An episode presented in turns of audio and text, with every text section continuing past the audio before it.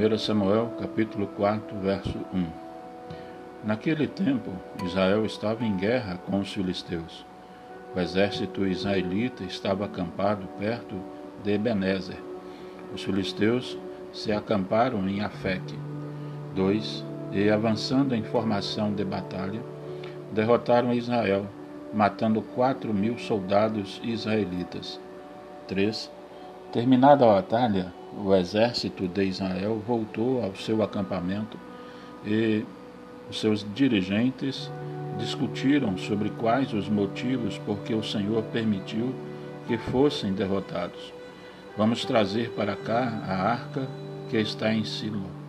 Disseram: Se ela estiver conosco no campo de batalha, o Senhor estará em nosso meio, e por certo, ele nos salvará dos nossos inimigos. 4. E assim mandaram buscar a arca do Senhor dos céus, que está assentado no trono acima dos anjos. Hofni e Finéias, filhos de Eli, acompanharam a arca ao campo de batalha. 5.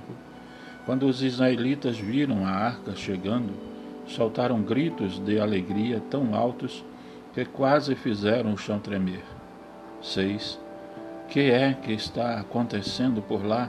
perguntaram os filisteus. Que é que significa toda essa gritaria no acampamento dos hebreus? Quando disseram que era porque a arca do Senhor tinha chegado. 7. Eles ficaram apavorados. Deus veio ao acampamento deles, clamaram os filisteus. Ai de nós, pois nunca tivemos de enfrentar uma coisa assim antes. 8. Quem pode salvar-nos desses deuses poderosos de Israel? São os mesmos deuses que destruíram os egípcios com pragas quando Israel estava no deserto. 9. Lutem como nunca lutaram antes, ó filisteus, ou então nos tornaremos escravos deles, assim como eles se tornaram nossos escravos. 10. Assim, os filisteus lutaram como nunca, e Israel sofreu nova derrota. Trinta mil homens de Israel morreram naquele dia, e os restantes fugiram para suas tendas. 11. A arca de Deus foi tomada, e Ofne e Finéias foram mortos. 12. Um homem da tribo de Benjamim saiu correndo do campo de batalha e chegou a Silo no mesmo dia com as roupas rasgadas e pó sobre a cabeça. 13. Eli estava à beira da estrada, esperando para ouvir as notícias da batalha, pois o coração dele tremia pela segurança da arca de Deus. Quando chegou o mensageiro da frente de batalha e contou o que havia acontecido, toda a cidade soltou um grande grito. 14. Que barulheira é essa? perguntou Eli. E o mensageiro correu para onde Eli estava e lhe contou o que havia acontecido. 15. Eli estava com 98 anos de idade e era cego. 16. Acabado de chegar do campo de batalha, eu estava lá hoje, disse Eli. 17. E Israel foi derrotado e milhares de soldados israelitas estão mortos no campo da luta. Ofne e Finéias também morreram e a arca foi tomada. 18. Quando o mensageiro mencionou o que tinha acontecido à arca, ele caiu da cadeira para trás, ao lado do portão, e com a queda quebrou o pescoço e morreu, pois Eli era muito velho e gordo. Durante quarenta anos ele havia sido juiz em Israel. 19. A nora de Eli, mulher de Finéias, estava grávida. Quando ela ouviu dizer que os filisteus tinham tomado a arca e que seu marido e seu sogro estavam mortos, imediatamente começou a sentir dores de parto. Verso 20. Um pouquinho antes de morrer, as mulheres que a atendiam disseram a ela que tudo estava bem e que o bebê era um menino, porém ela não respondeu nem deu sinal de vida. 21 e 22. Mas logo em seguida, falando com muita dificuldade, em voz muito baixinha, disse: Chamem o menino de Icabode. pois a glória de Israel acabou. E Cabode significa não há glória. Ela deu ao menino esse nome porque a arca de Deus tinha sido tomada e porque seu marido e seu sogro estavam mortos.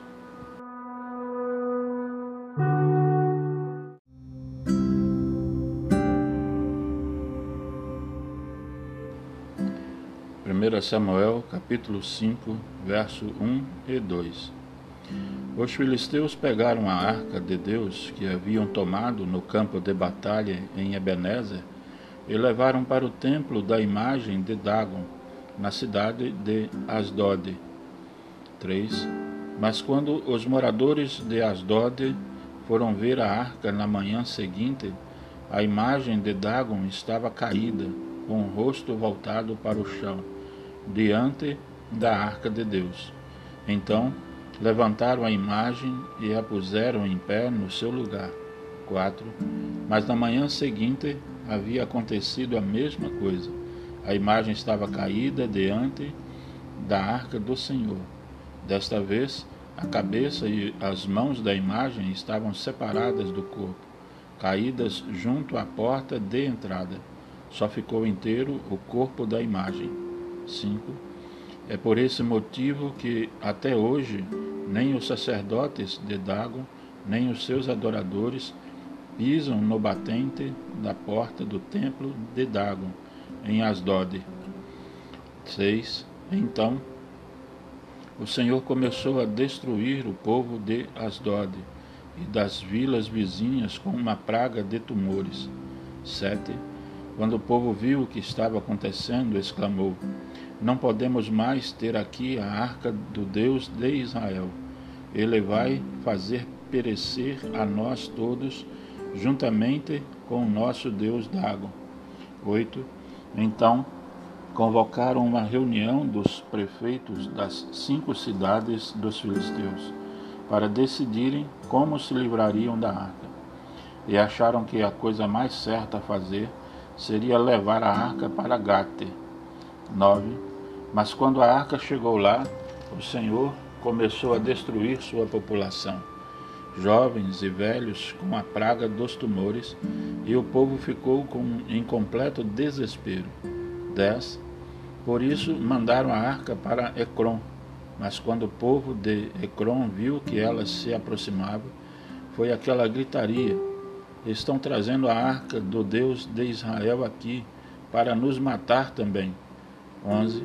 Assim, reuniram de novo os prefeitos e imploraram a eles que enviassem a arca de volta ao seu próprio país para que o povo filisteu não morresse todo, pois muitas pessoas já estavam com a praga e a cidade inteira estava morrendo de medo. 12. As pessoas que não morriam estavam gravemente enfermas e havia choro e lamentação por toda parte.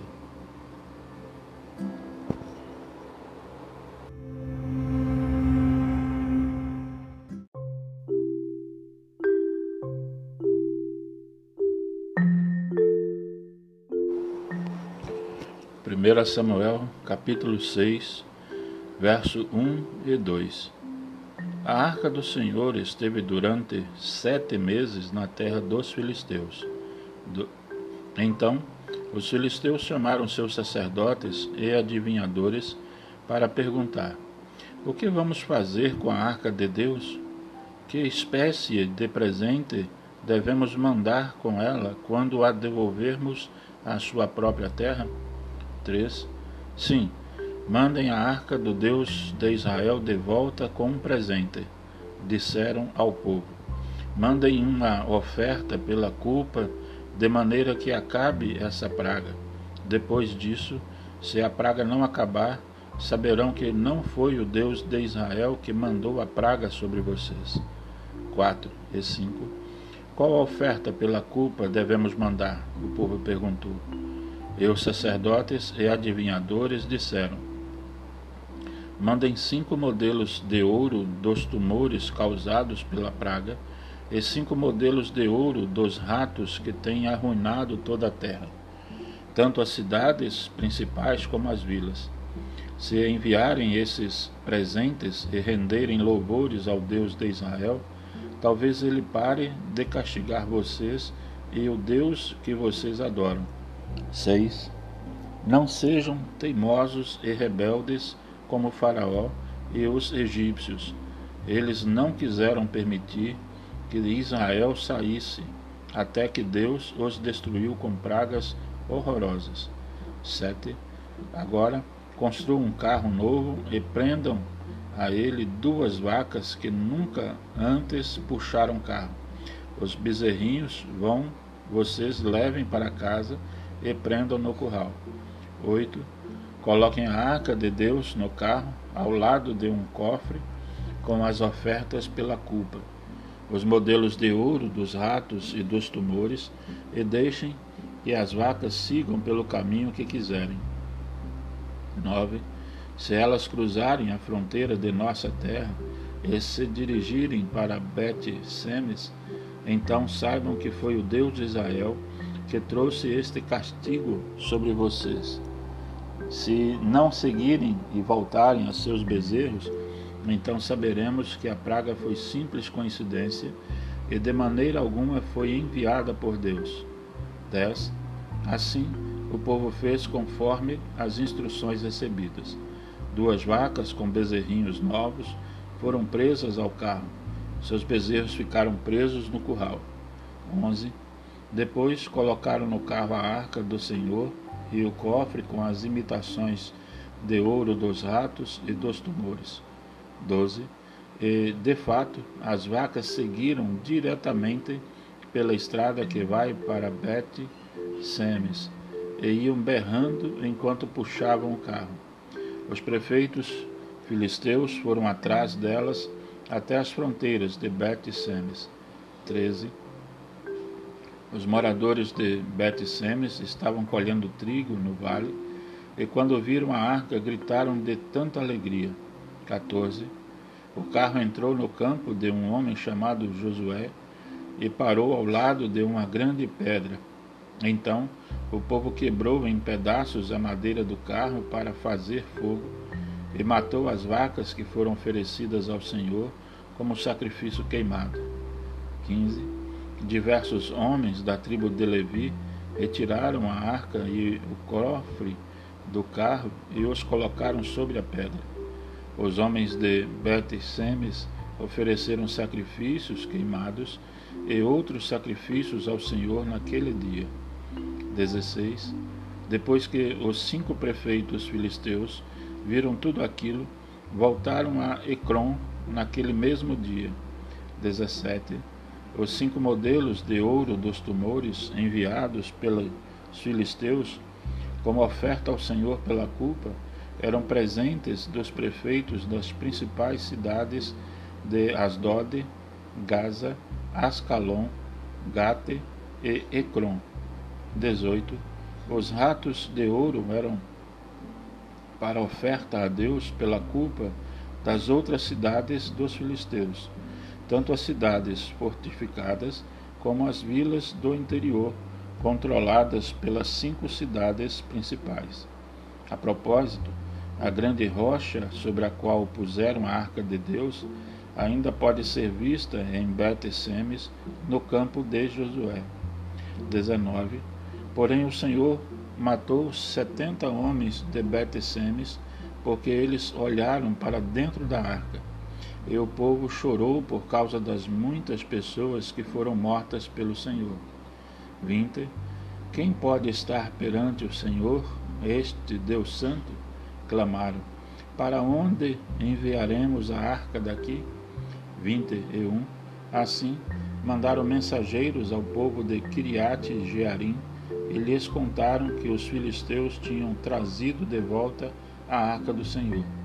Venham buscar a arca para vocês, eles imploraram.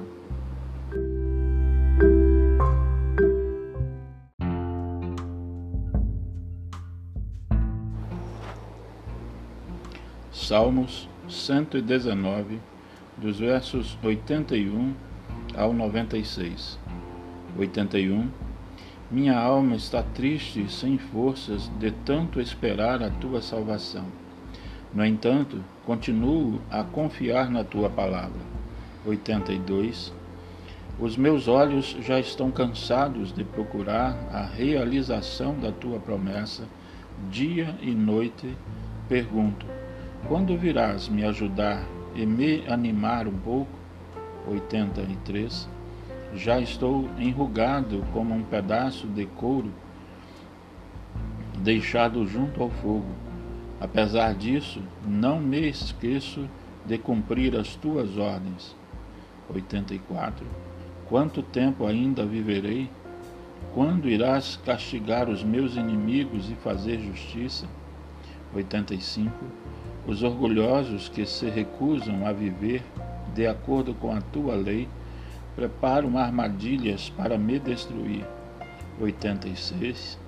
Eles me perseguem injustamente, porque eu obedeço os teus mandamentos, que são verdadeiros. Por favor, ajude-me. 87. Quase acabaram com a minha vida, mas não deixei de seguir as tuas instruções. 88. Renova a minha vida pelo teu amor fiel. Assim poderei cumprir a tua vontade revelada. 89.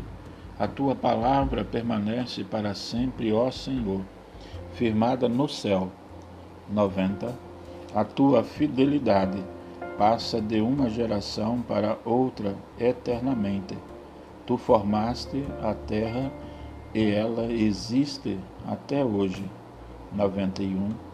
Todo o universo se mantém porque as leis que tu estabeleceste são perfeitas e firmes.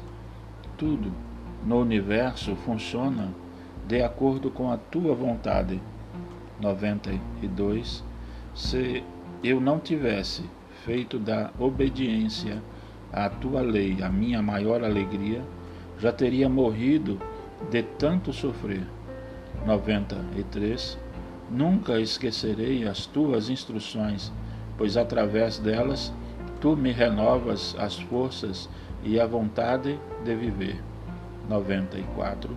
Senhor, sou teu, salva-me, porque me esforço para seguir de perto as tuas instruções sobre a vida humana. 95. Os pecadores rebeldes procuram me destruir à traição, mas continuo a concentrar meus pensamentos na tua vontade revelada. 96. Percebi que aqui na terra não existe coisa alguma absolutamente perfeita, somente as tuas regras para o comportamento do homem são totalmente justas e perfeitas.